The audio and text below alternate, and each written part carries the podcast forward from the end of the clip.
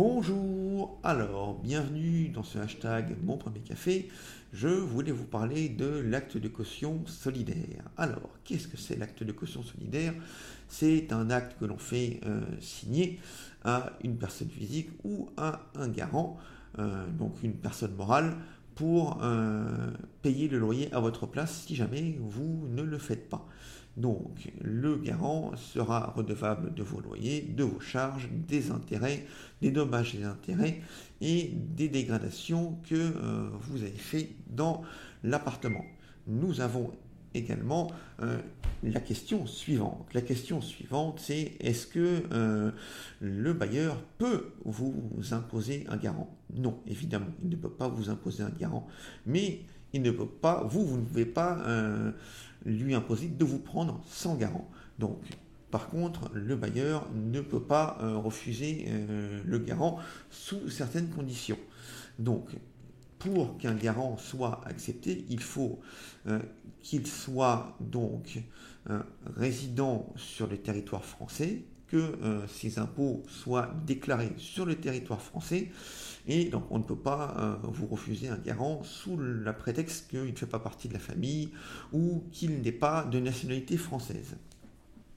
Donc, l'acte de caution, il se rédige soit sous format électronique, soit sous format papier. Dans ce cas-là, euh, le euh, bailleur fait remplir un texte euh, au garant. Il doit être original, manuscrit et sans rature ni omission. Si le bailleur ne peut pas rencontrer le caution, il faut que la caution aille à la mairie et fasse rédiger devant euh, un employé de mairie et certifier conforme sa signature.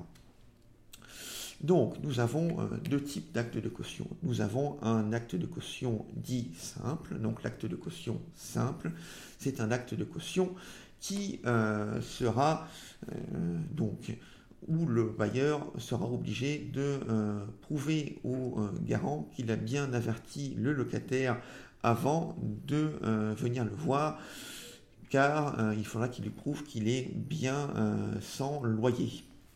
Il faudra également euh, le réaliser sous une autre forme qui peut être un acte de caution solidaire. Dans ce cas-là, le bailleur n'a pas besoin d'aller voir le locataire et de lui demander de payer le loyer. Il peut directement s'adresser au garant.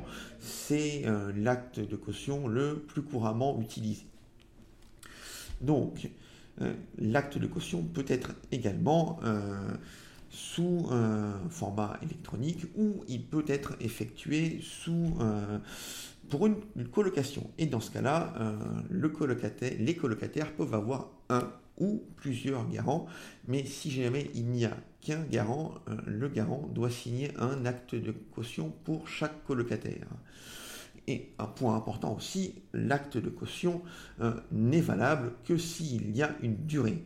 Ça veut dire, euh, ça peut être un renouvellement au bout euh, du troisième renouvellement de bail, ou au bout des six ans, ou au bout des neuf ans, car s'il ne contient pas d'indication de, durée, le, bailleur peut se retrouver avec une lettre recommandée du garant en lui disant eh bien, vu qu'il n'y a pas de durée, je résilie unilatéralement, sans votre, consentement, euh, l'acte de caution. Voilà, voilà. Bonne journée à vous. Au revoir.